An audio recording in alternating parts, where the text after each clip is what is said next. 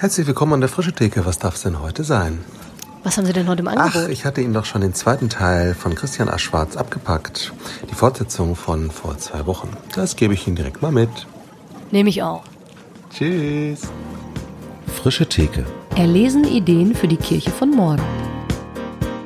Ich muss gerade an diesen Satz denken, handel dich in ein neues Denken äh, der ja vielleicht ähnlich ja, das äh, passt, ansetzt das passt, ne, das und passt. sagt, ich verändere eben auch meinen Glauben und mein Denken dadurch, dass ich etwas tue, mhm. egal ob ich da schon überzeugt von bin oder die Überzeugung dann erst noch kommt. Ja. Und es ist ja eine Möglichkeit, vielleicht die 100% neu in den Blick zu nehmen und äh, eben zu sagen, ich kann nicht 24-7 in einem Gottesdienst sitzen, zumindest nicht, wenn der irgendwie an Zeit und Raum, an einen physischen Ort und an eine bestimmte Veranstaltung gebunden ist. Aber das Herzensgebet ist eben etwas, was, ich hätte fast gesagt, mitläuft. Es, es ist ja mehr, als ja. dass es mitläuft. Aber äh, es, die Präsenz Christi ist darin irgendwie, wird mir neu bewusst vielleicht, eben auch in ganz alltäglichen Und, und hier ist unser spannender Punkt nun an dieser Stelle unseres Gesprächs, dass dieses Herzensgebet und die was der, der Osten aus der Energielehre gemacht haben, dass das ein und denselben Ursprung hat. Es ist dann äh, ja von uns später als Herzensgebet oder auch Christusgebet, oh Jesusgebet, Entschuldigung, ja, Jesusgebet Jesus bezeichnet äh, worden. Äh, auch passend, weil meistens Jesus der ist, der man anruft. Es passt also weg. Aber hier sollten wir uns daran erinnern, bei so einer christozentrischen Aussage, dass das direkt aus der neutestamentlichen Energielehre gespeist wurde. Haben wir das früher auch mal stärker gehabt im westlich geprägten Christentum? Nee. Oder haben wir das durch irgendwas verloren? Die Aufklärung? Oder nie entdeckt? Ja, genau, das ist die Frage, ob wir das, also weil in anderen Religionen, die haben das ja auch viel häufiger, fernöstliche Tradition, Islam, da sind sehr viel mehr Übungen, die einen dann ähm, die von außen vielleicht, wie du gerade sagtest, erstmal hohl wirken, aber es eigentlich genau überhaupt nicht sind. Also wenn ich jetzt so kategorisch sage, nee, das haben wir nicht. Äh, mhm. es gibt immer Ausnahmen und äh, du kannst auch die Westler und die Östler in Schubladen äh, packen und weißt ja, schon klar. vorher, wie sie denken mhm. und so, das ist ja alles klar. Aber die maßgeblichen westlichen Theologen, du kannst das nachweisen von Augustin mhm. bis Thomas von Aquin, ja. einige hundert Jahre später, das waren Leute, die konnten noch nicht mal Griechisch. Die konnten sich gar nicht verständigen, wirklich. Und in, in, in Lateinisch, äh, wie sie sprachen, ähm, gab es damals das Wort, es, mittlerweile gibt es das in Lateinisch Energia, ja. aber es, es wäre eine Wortneuschöpfung gewesen, es hat es nicht gegeben. Also haben sie es übersetzt mit entweder Actus, Akt Aha. oder Operatio. Ich sage jetzt extra mal Operation, damit man sich das mal so ja. nebeneinander hält. Äh, Operation und Energie. Was ist der zugänglichere Begriff? Ähm, und das hat verschiedenste Gründe. Einer der Gründe ist, dass die maßgeblichen westlichen Theologen in der damaligen Zeit, die hatten eine juristische und eine, heute würde man sagen, beamtenmäßige Ausbildung, verwaltungsmäßige Ausbildung. Die maßgeblichen östlichen Theologen, die waren ähm, in Rhetorik äh, geschult mhm. und in Künsten, mhm. also schon ein ganz anderes äh, ja. Paradigma. Und ich würde sagen, der Westen hat weitgehend, er hat das, die Energielehre nie abgelehnt. Der hat sie nie verstanden oder für wichtig gefunden. Ja. Und dann hatte er in seiner Landessprache oder Muttersprache andere Begriffe und kam gar nicht mehr auf die Idee, dort überhaupt weiterzumachen. Denn das Wort Energeia war dann mit Macht oder Kraft oder Wirken im Deutschen zum Beispiel. Ja. Äh, so früh natürlich noch nicht, damals gab es noch keine deutschen Bibelübersetzungen, aber als es zum Beispiel zu Luthers Zeiten, als äh, eine maßgebliche deutsche Übersetzung kam, der hat auch nicht die Energiesprache übersetzt. Äh, vermutlich war zu der damaligen Zeit äh, das deutsche Wort Energie mhm Vielleicht war es schon da, das lässt sich schlecht sagen, aber mhm. es war nicht Teil der Umgangssprache. Er hat ja. an den Leuten vorbeigeredet. Ja. Äh, von daher möchte ich das nicht kritisieren. Aber wenn man heute, mehr als 500 Jahre später, ähm, dieses super zugängliche Wort, ist ja wirklich super zugänglich. Äh, Nicht-Christen verstehen das. Was man intuitiv mit verbindet, ist genau das Richtige, eigentlich, was die Bibel meint. Und dann wird das biblisch vertieft, christozentrisch vertieft. Und alles das findet statt, wenn man das trotzdem ablehnt weil Luther es nicht so übersetzt hat. Oder auch die, die neuzeitlichen Übersetzungen, mhm. die sind äh, ihm ja an der Stelle gefolgt. Ja. Äh, das finde ich schade, weil man sich dort der Chance ja, die Chance nicht wahrnimmt, ähm, christlichen Glauben gerade gegenüber Nichtchristen in einer anschlussfähigen Weise zu kommunizieren, aber auch für Christen selber. Ich bin ja Christ. Wie ich davon profitiere, dass ich diese Energielehre nach dem Neuen Testament zur Verfügung habe. Dass ich zum Beispiel weiß, dass ich meinen kognitiven Verstand und mein Energiesystem, ich rede jetzt über neurobiologische Realitäten, aber das ist eins zu eins das Gleiche, dass ich die beide synchronisieren muss. Ich stehe mir oft selbst im Weg. Ich tritt auf das Gaspedal und mit dem anderen Fuß auf die Bremse. Das erlebt doch fast jeder. Warum ist das so? Das eine kommt aus dem kognitiven System, das eine aus dem Energiesystem und beides ist nicht synchronisiert und führt zu nichts. Im Coaching ständig erlebt, Neujahrsvorsätze oder so, kognitiv, aber es wurde nie das Energiesystem gefragt, was es dazu sagt. Und hier lässt sich... An dieser ähm, Stelle können wir vielleicht kurz mal über Diäten reden. Wie kriege ich denn mein Energiesystem im Neujahrsvorsatz dazu, mit der Kognition übereinzustimmen? Ja, der Neujahrsvorsatz ist... Äh, äh, ich, ich glaube, wenn wir das jetzt lösen, dann, dann haben wir den Durchbruch. Entschuldigung, ich wollte dich nicht unterbrechen. Also ich denke, du meinst das jetzt auch ganz ernst, ja, äh, den Hintergrund und nicht, nicht nur als, als wirklich nette Anekdote mit den Neujahrsvorsätzen. Äh, äh ähm, ich würde sagen, die Neujahrsvorsätze, die können gar nicht klappen, weil sie vollkommen falsch aufgebaut sind, schon vom Ansatz her. Ich lege mich jetzt fest, wenn ich diese beiden Systeme unterscheide, äh, die eine theologische Größe sind und auch eine neurowissenschaftliche Größe, das war für mich ein Aha-Erlebnis. Mhm. Es ist nicht deckungsgleich mit Bewusstes und Unbewusstes, mit linken und rechtes Gehirn. Es hat was damit äh, zu tun, mit Herz und Verstand. Äh, es hat was damit zu tun, aber geht noch tiefer. Ähm, dann beim typischen Neujahrsvorsatz oder auch beim christlichen Gelöbnis oder so, nehme ich mir mit dem kognitiven Verstand das Richtige vor. Das kann alles biblisch sein, ist es auch in der Regel.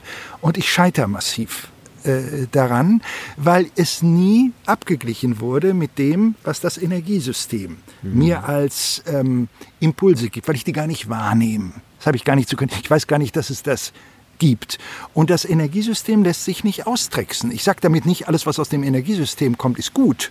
Da kann auch viel Unsinn äh, rauskommen. Das ist nicht alles, alles richtig.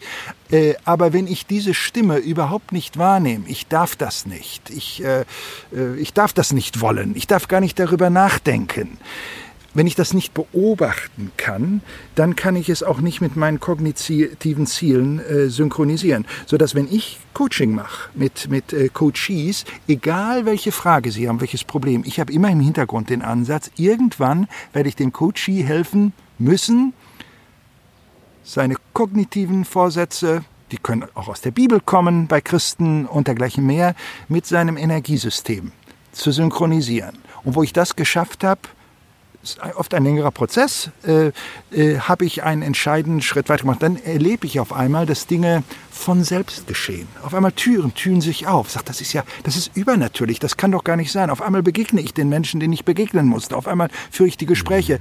Das heißt, in mir hat sich so etwas geändert, dass meine Wahrnehmung eine gänzlich andere, eine neue äh, wird. Und das funktioniert tatsächlich. Ja.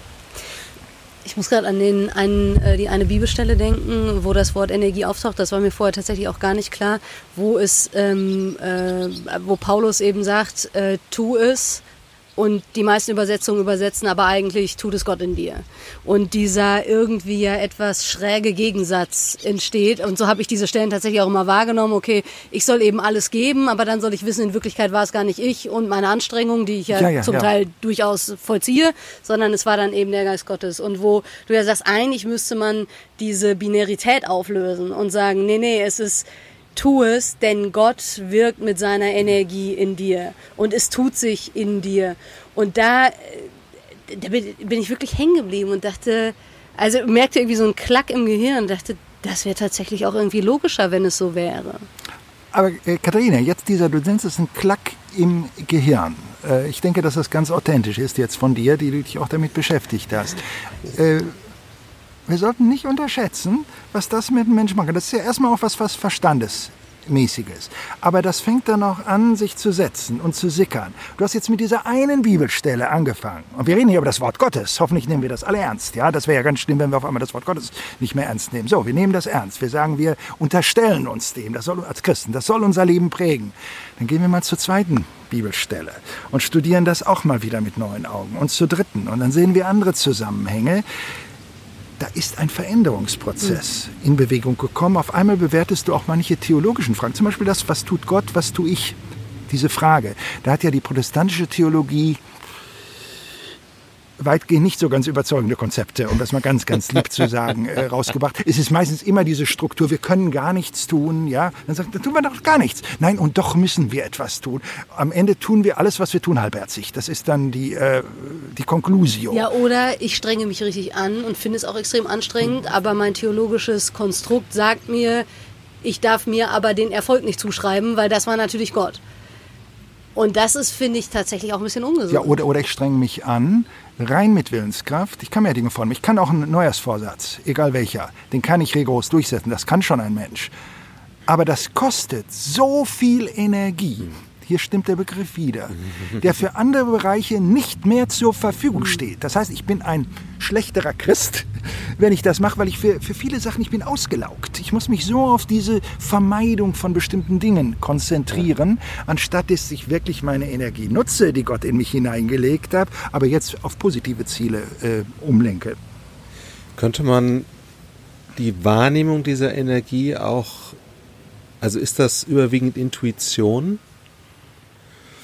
Ich habe ähm, äh, gerade im Auto jetzt mal wieder die Biografie von Steve Jobs angefangen zu hören.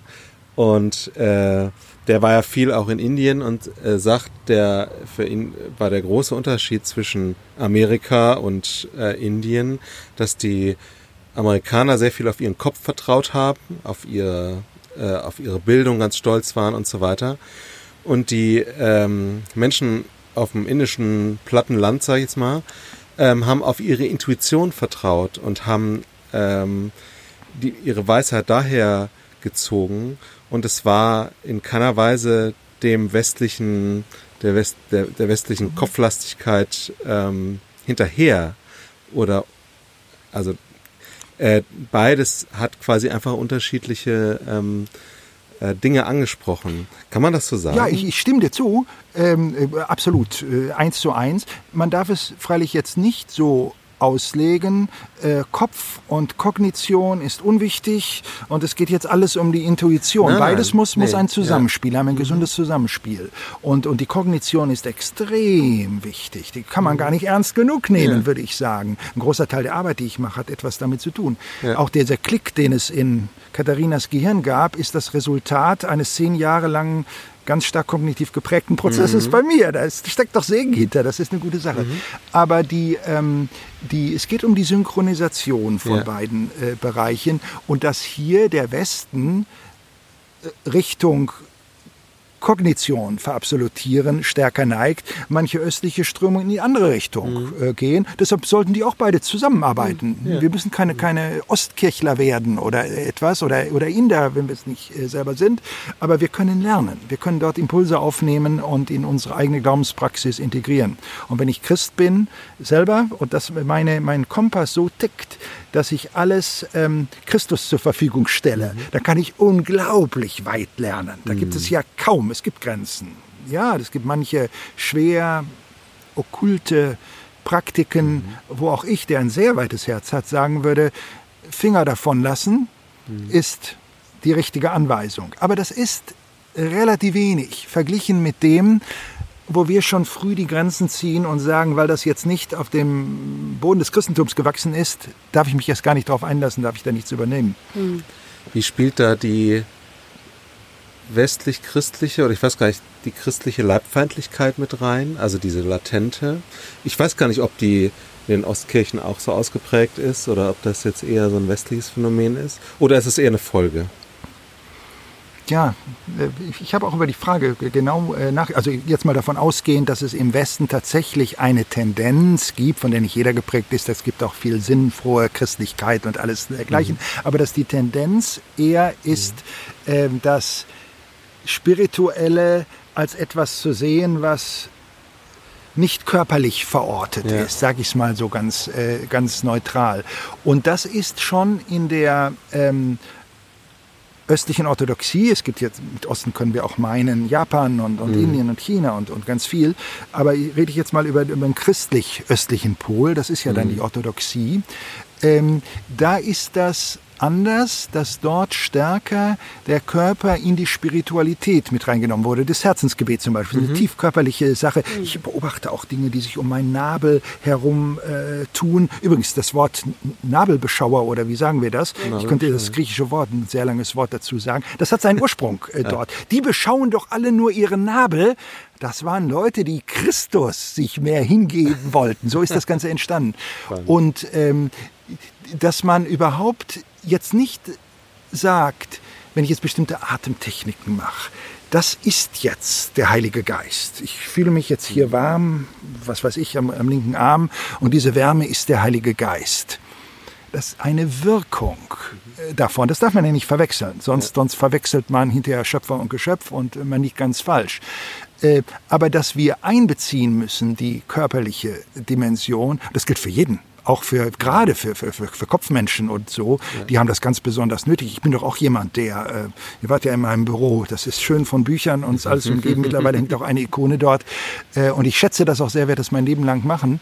Aber diese ähm, stärker körperliche Dimension mit aufzunehmen, zu integrieren und auch eine Sensibilität dafür zu entwickeln, was geschieht bei mir, was ich auch in somatischen Markern, in Körpersignalen spüre oder was ich dann auch bei anderen wahrnehme auf einer höheren Stufe. Und wirklich, ich nehme das wahr, was ich selber wahrnehme. Ich, ich habe eine Sensibilität dafür äh, gewonnen.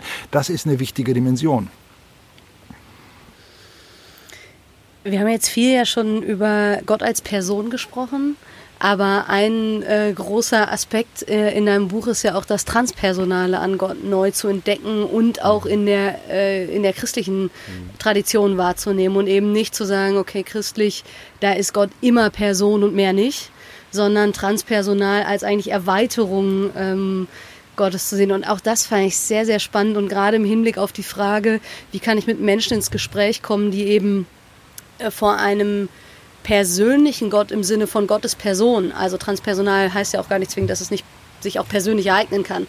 Aber Gott begegnet mir nicht nur als Person, sondern vielleicht eben auch als Energie oder als was auch immer.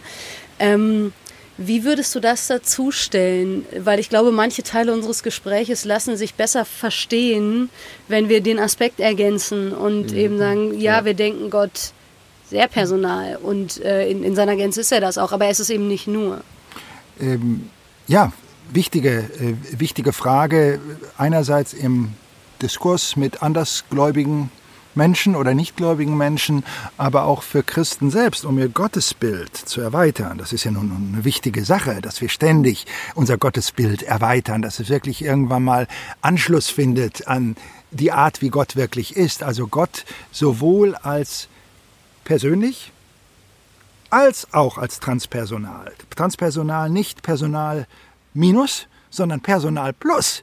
Mehr als Personal, Personal auch. Und das äh, obendrauf. Und das ist ja, kommt ja aus der Bibel. Äh, da ist, äh, Gott erscheint als Person ständig. Das können wir nie streichen. Aber die, die transpersonale äh, Dimension wird dort auch deutlich. Äh, Realitäten wie ähm, Gott in mir, muss ich immer transpersonal mhm. denken. Also wahrscheinlich Maria war die einzige, die das äh, sehr personal sehr, erlebt sehr, sehr personal erleben konnte. Das ist, das ist immer so, ich erlebe es als eine, eine Kraft, die in mir ist, als göttliche Kraft, göttliche Energie, aber auch personal als göttlicher Wille. Wille ist immer Person. Eine Kraft hat keinen äh, äh Willen. Als eine Realität, die mir gegenübersteht, außerhalb von mir, aber auch in mir ist. Gegenüber die Person, Person das Transpersonale äh, in mir. Das ist ja eine, eine Erweiterung des Gottesbildes, die immens äh, ist. Und äh, das tut Christen ähm, wahnsinnig gut, äh, weil sie denken größer über Gott und erleben auch Gott größer.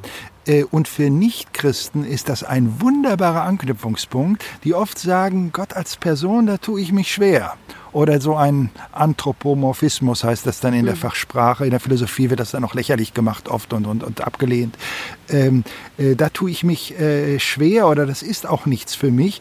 Aber wenn du sagst, Gott ist mehr als Person, in diesem transpersonalen Bereich, da sitze ich mit dir in einem Boot. Das ist ja, was ich auch ständig erlebe in jetzt in Gesprächen, die sich aufgrund der Bücher äh, entwickelt haben mit äh, Nichtchristen, Atheisten, Esoterikern, die bei der transpersonalen Dimension Gottes einen Anknüpfungspunkt haben. Mhm.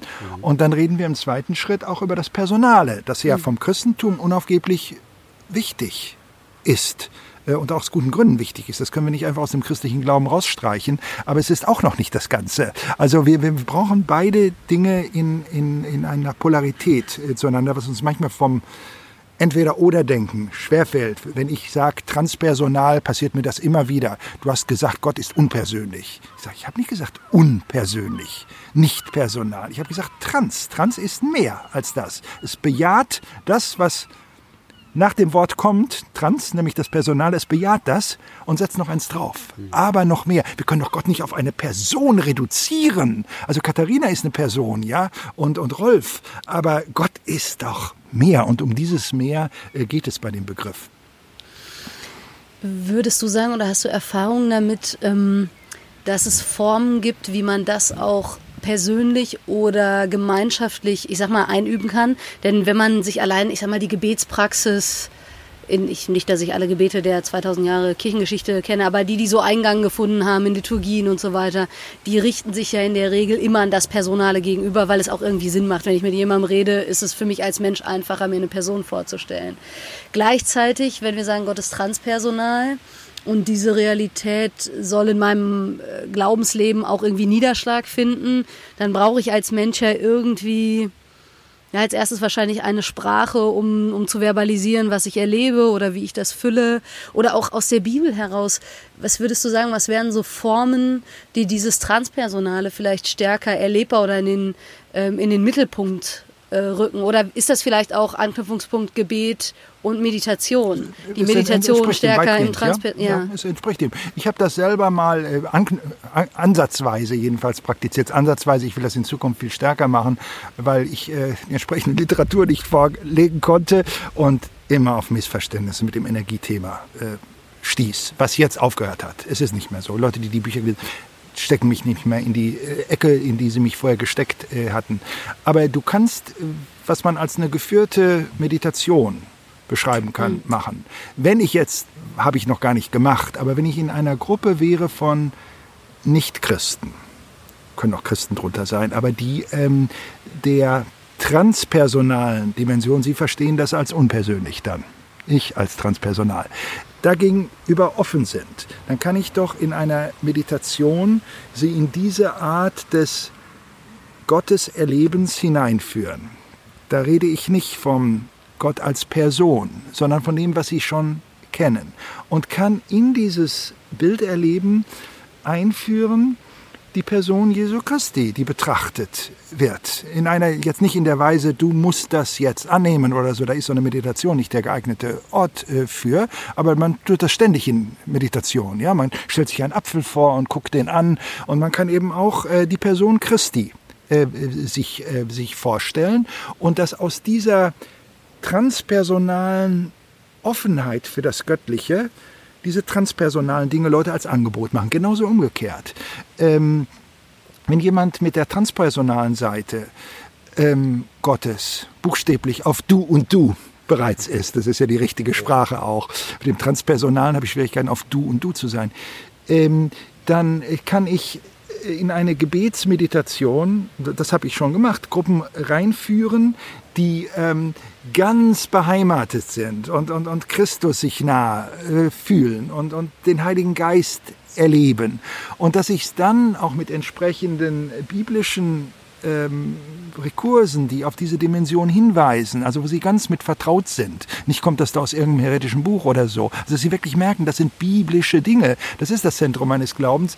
Äh, das zu erweitern auf, du spürst jetzt Gott als Kraft in dir und Leute spüren äh, das, ja. Und wir können das steigern bis zur kosmischen Dimension, die ja dort vorkommt. Dann sind meistens, ist ja nicht jeder dafür äh, rezeptiv äh, und so, aber meistens sind Leute sehr rezeptiv, wenn man dort anknüpft, wo sie bereits sich wohlfühlen und dann langsam ihre Wohlfühlzone überschreitet. Ich meine, deswegen machen wir doch die ganzen Veranstaltungen. Wir wollen doch immer Leute aus ihrer Wohlfühlzone rauslocken. So findet doch Lernen statt. Ja. Und wenn wir das äh, versuchen zu verhindern, wird auch kein Lernen stattfinden. Also das, das ist Unterhaltung, das, das bringt nicht viel.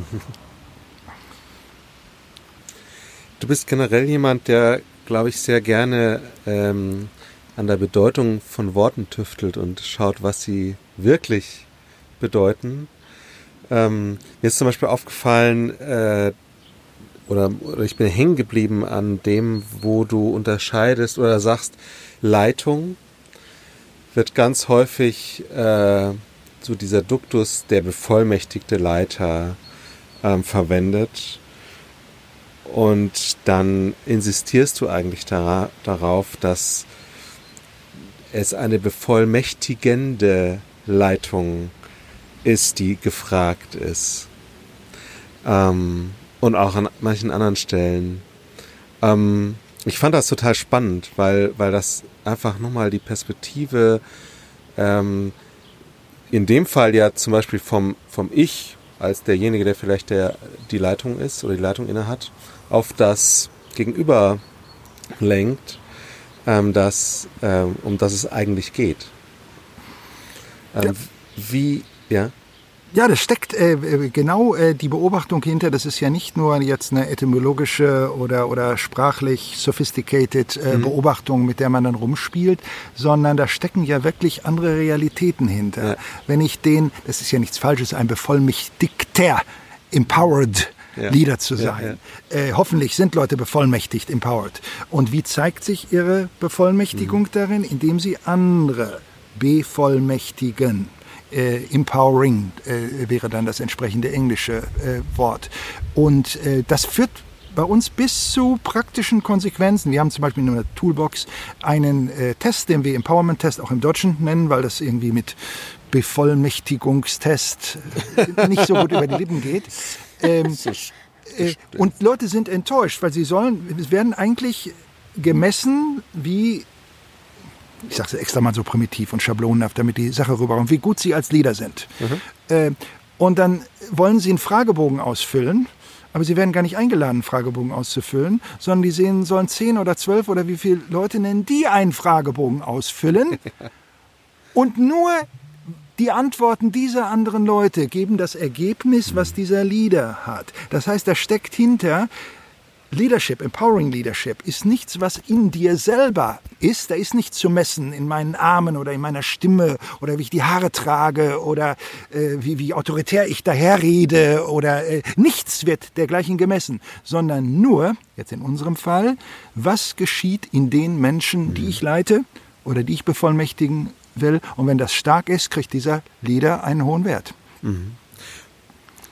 Wobei dir, glaube ich, die Balance wichtig ist ähm, wenn ich diese eine ähm, Grafik im, im Buch, wo die verschiedenen Aspekte der Leitung sozusagen da sind und du sagst, äh, also zum Beispiel eine Vision haben und verwirklichen und die, das andere Ende wäre äh, die Vision in den äh, Menschen, in, dem, in den anderen ähm, stärken oder ne, ihnen, ihnen zu ermöglichen, ihre Vision zu finden.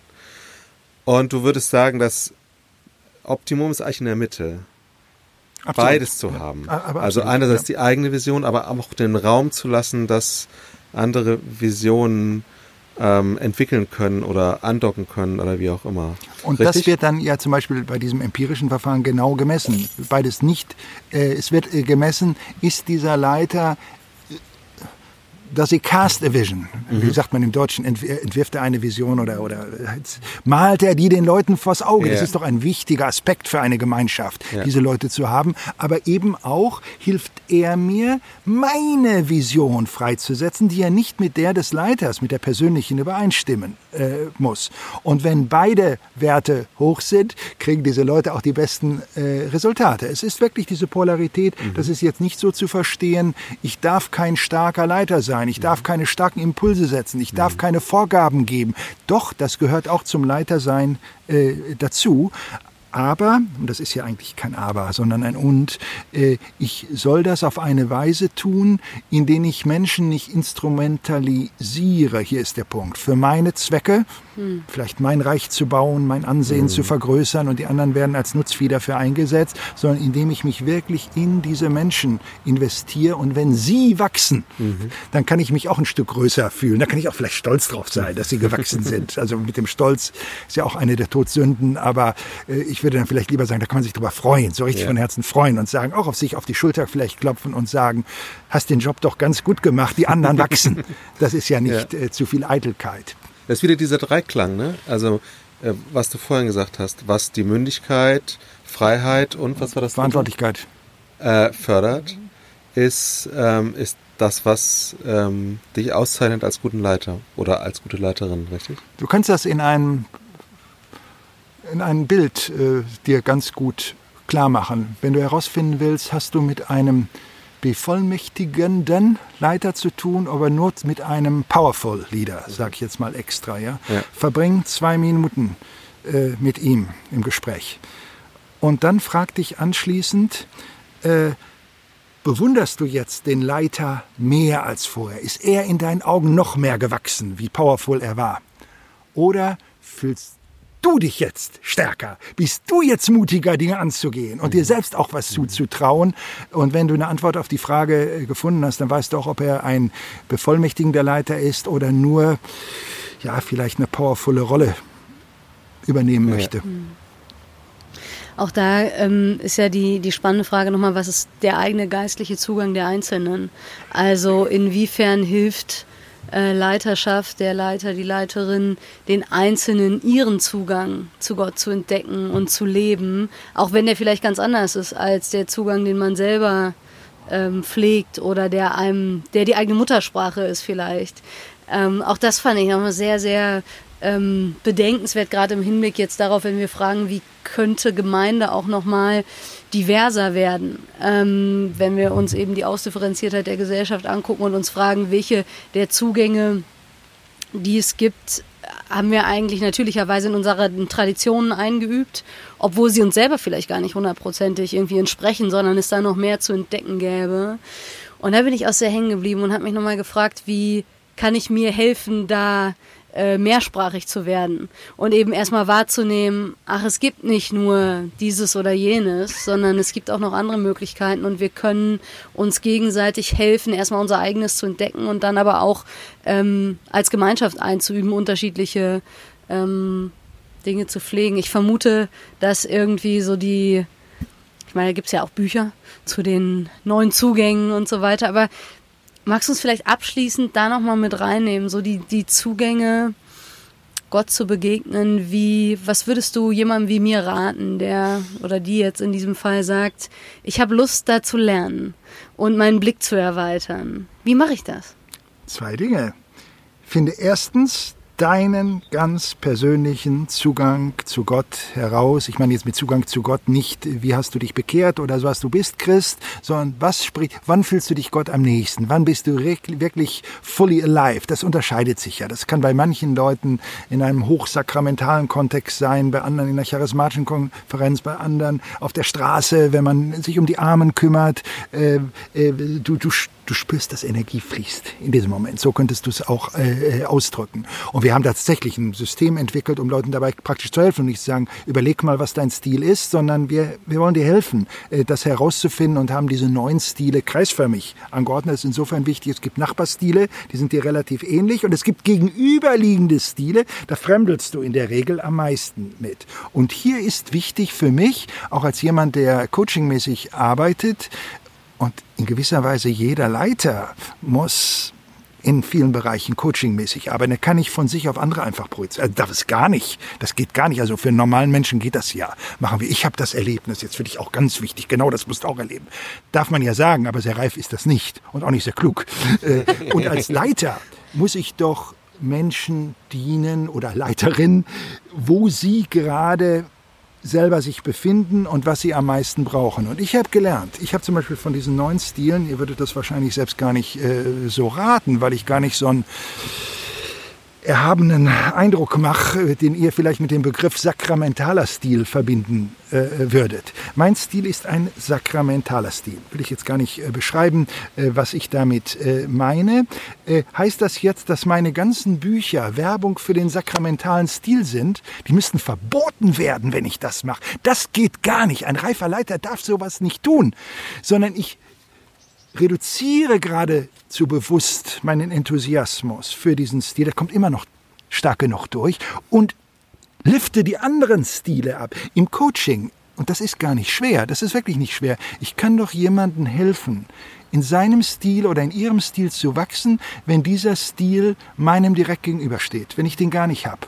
Muss doch ständig machen im, im Coaching. Ich lasse mich auf die andere Person ein. Ich habe hab mit einem Drogensüchtigen zu tun. Da muss ich nicht vorher äh, äh, Heroin spritzen, ja, äh, sondern ich kann mich darauf einstellen auf die Leben. Und das tut mir selber gut. So und das wäre die zweite Sache, die ich dir dann noch als Tipp geben würde, nachdem du das gemacht hast, deinen Stil ausfindig gemacht hast froh in diesem Stil bist. Sagen, ich muss auch nicht alle anderen haben. Äh, ich lasse mir von anderen auch kein schlechtes Gewissen machen, dass sie andere haben und ich diesen Stil nicht und dergleichen mehr. Dann, wenn diese Beheimatung da ist, streck dich aus, wenn du mutig bist, vom direkt gegenüberliegenden Stil zu lernen oder auch von deinen Nachbarstilen, wenn du dich ein bisschen rantasten willst, aber dich mit dem Fremden, dem für dich anderem auseinanderzusetzen. Das der erste Schritt bringt dir Beheimatung. Wunderbar für viele ein Heureka-Erlebnis. Haben sie nie gemacht. Die haben immer im falschen Stil versucht nachzuahmen. Ganz wichtig. Aber sie sollen nicht lebenslang dabei stehen bleiben. Denn der zweite Schritt, die Beschäftigung mit dem gegenüberliegenden Stil, die führt dich zur Mündigkeit und zur Reife. Wieder einer der drei Worte, ja, Freiheit, Mündigkeit, Verantwortlichkeit. Ja. Äh, und je, ähm, je, je offener ich an diese Begegnung mit dem anderen gehe, äh, desto mehr Stimuli für eigene Mündigkeit kann ich daraus ziehen. Ja. Ich kann vielleicht die ganz kurz mal vorlesen, ähm, diese neuen Stile. Rational, rechtgläubig, bibelzentriert, missionarisch, asketisch, enthusiastisch, mystisch, sakramental, sinnlich. Und was ich total spannend finde daran, ist, dass rational und sinnlich Nachbarstile sind. Das ist ja erstmal nicht intuitiv. Wie passt das? Wie kommt das? Ja, es sind ja auch unterschiedliche Stile, deswegen mhm. auch zwei Wörter. Aber wenn wir das, was sie von den anderen, ich bin nicht gut in Mathematik, wenn ich zwei abziehe, bleiben noch sieben andere übrig. äh, wenn ich das, äh, dann haben die Dinge gemeinsam, dass beide sehr geschöpflich orientiert sind. Das eine mehr die Wahrnehmung der, der des Geschöpflichen um dich herum oder in dir, mhm. stark über den Verstand, das andere mehr über die Sinnesorgane. Als mhm. wir vorhin oben waren in meinem Büro, da lag, glaube ich, ein Buch auf meinem Schreibtisch, was ich gerade lese, von Markus Gabriel, Der Sinn des Denkens, mhm. was doppeldeutig verstanden mhm. werden kann. Ja, macht Denken überhaupt Sinn? Denken ist ein Sinnesorgan, mhm. wie Riechen und dergleichen mehr ist etwas Sinnliches. Ich nehme das, äh, ich nehme das wahr, so dass beide Stile miteinander Verwandtschaft haben, aber doch auch Unterschiede sind. Bei den einen ist durchaus der hat der oder die große Freude an Abstraktionen, rationaler Stil. Ja. Beim Sinnlichen, man nimmt auch viel mehr, das schaltet das Gefühl stärker ein, weil man eben auf die Sinnesorgane hört. Ja. Aber beide ähm, sind ähm, äh, stark geerdet. Sie liegen alle zusammen dem asketischen Stil direkt gegenüber. Mhm. Asketischer Stil heißt, je weniger ich an Materiellem habe, desto mehr. Oder wenn ich auch aufhöre zu denken. Äh, so, je mehr erlebe ich von Gott, alles ist gut. Da, da, da geht, an dieser Stelle geht es nicht um richtig und falsch und ja. reif und unreif. Äh, alle diese Stile sind gut. Nur du musst rausfinden, was ist dein Stil und dann auch mutig diesen Stil mhm. ausleben und von anderen dir kein, kein schlechtes Gewissen machen dafür, dass du an dieser Stelle natürlich einseitig bist. Das darfst du sein und andere sind auch einseitig in die andere Richtung und alles zusammen nennt man dann den Leib Christi. Und es macht auch nochmal, finde ich, sehr viel mehr verständlich, warum es so unterschiedliche Traditionen mit eben tatsächlich sehr unterschiedlichen Ausdrucksformen des gleichen Glaubens gibt, die ja häufig gegeneinander ausgespielt werden oder wo eben auch man vielleicht aufeinander zeigt, eben weil man vielleicht nicht so gut versteht, was da eigentlich, warum den anderen ihr, ihr Stil so äh, lieb und teuer ist und was sie darin eigentlich erleben und warum sie mit dem eigenen wenig anfangen können. Und kritisch ist es wahrscheinlich wirklich, wenn ich selber, meistens zumindest glaube ich, dass ähm, findet ja Begegnung mit dem Glauben statt, weil man Menschen begegnet, die eben einen in die Schönheit dieses Lebenskonzeptes einführen und dann logischerweise auch in ihren Stil. Und ob es dann der eigene ist oder nicht, ist ja eine zweite ganz andere Frage. Und ich glaube, wenn wir überlegen, wie, wie können wir im FreshX-Bereich eben auch Gemeinde sein, dann ist das ja total wichtig, mir zumindest bewusst zu sein, die Menschen, mit denen ich da unterwegs bin, die ähm, sind vielleicht auf einer ähnlichen Suche wie ich, aber sie werden die ganz anders gestalten und sie brauchen ganz andere Formen, um dem Ausdruck zu verleihen oder um das spüren und erleben zu können. Mhm. Und da wünsche ich mir wirklich irgendwie, also auch für mich selber mehr Bewusstsein, aber dann eben auch vielleicht mehr Experimentierfreudigkeit, einfach mal zu sagen, lass doch mal was anderes ausprobieren, was uns jetzt erstmal nicht so nahe liegt von dem, wo wir herkommen. Und dann eben vielleicht so ein bisschen wie das äh, der orthodoxe Priester, von dem du sprachst, äh, zu sagen, erstmal probieren wir aus und dann reden wir und dann reflektieren wir vielleicht auch und überlegen, wie deuten wir diese Erfahrungen jetzt. Also Experimentierfreude gehört dazu wenn das gar nicht da ist, wenn einer das gar nicht hat. Aber dann hat er auch Schwierigkeiten, geistlich zu wachsen oder sie mhm. äh, und, und, und mündig zu werden. Äh, ich muss bestimmte Dinge ausprobiert haben. Ich kann sie dann ja äh, für mich nicht ablehnen, aber mir nicht zu eigen machen. Wenn ich mich mit meinem gegenüberliegenden Stil beschäftige, dann lerne ich immer davon. Aber ich kann sagen, jetzt bin ich aber froh, dass ich den sakramentalen Stil habe. Jetzt, jetzt bin ich noch froher, weil so ticke ich wirklich nicht, wie der, der mir gegenüber liegt. Mhm. Das ist doch eine gute Erfahrung. Mhm. Ja. ja. Ja, so wie dieses Gespräch. Genau. Vielen Dank äh, für deine Zeit und für diesen wunderbaren Ort, an dem wir sitzen durften. Ähm, und für die vielen äh, inhaltlichen Impulse, die du gebracht hast. Wer sich dafür mehr interessiert, ähm, Gott ist unkaputtbar, zwölf oh, das müssen wir noch Responses. also hier steht, der Untertitel ist zwölf Antworten auf die Relevanzkrise des Christentums und wir haben uns im Vorfeld, hatten beide so das Gefühl, Antworten, das klingt so, na, jetzt weiß es einer aber. Aber das, der Originaltitel, den du, du hast das Buch ursprünglich auf Englisch mhm. geschrieben, ist zwölf Responses und das ist viel, viel mehr, viel äh, viel weniger direktiv, sondern viel mehr als Reaktion, als ähm, ähm, gedacht. Das muss man vielleicht dazu sagen tatsächlich. Das ist das eine, bei Gerd Medien erschienen.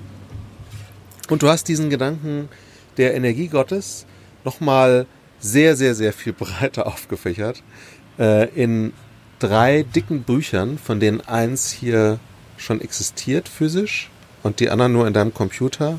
Aber sie kommen innerhalb der nächsten Monate. Ja, noch nicht mal im Computer wirklich, heraus. aber im, im Kopf und Herz. Mhm. Okay. ähm, Gottes Energie heißt das, die, die Wiederentdeckung einer neutestamentlichen Realität, ähm, die man, also das erste kann man schon bestellen, ne? überall da, wo es mhm. Bücher gibt. Das ist aber in Zum deinem Beispiel eigenen lokalen Buchhandel. Ja.